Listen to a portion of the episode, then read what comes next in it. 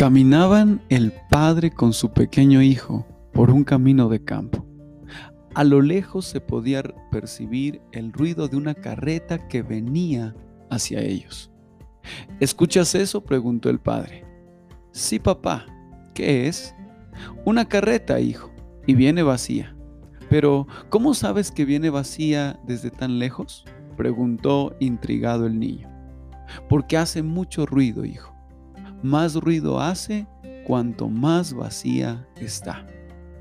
Estamos viviendo tiempos muy complicados y miramos personas hablando demasiado, interrumpiendo conversaciones de todo, siendo inoportuna, presumiendo de lo que tiene, pretendiendo cambiar el país, pretendiendo tener la razón en todo, criticando al gobierno, quejándose constantemente sintiéndose prepotente y haciendo de menos a la gente.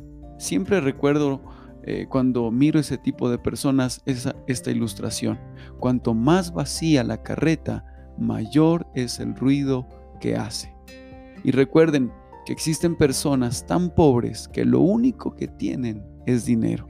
Nadie está más vacío que aquel que vive criticando, murmurando y hablando mal de todos. Recuerda, cuanto más ruido hacemos es porque estamos más vacíos.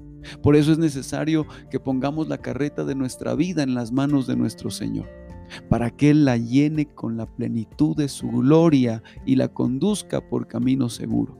Una carreta llena de Cristo es como una vida llena de Cristo no puede hacer otra cosa que traer bendición y hablar bendición y ser de bendición para los demás sin tantos ruidos. Qué alegría compartir este tiempo con ustedes.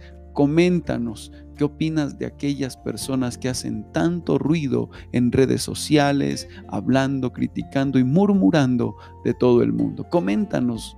Qué bueno saber lo que tú opinas de esta ilustración que acabamos de compartir el día de hoy. Saludes, saludos cordiales, que el Señor sea bendiciendo cada área de sus vidas.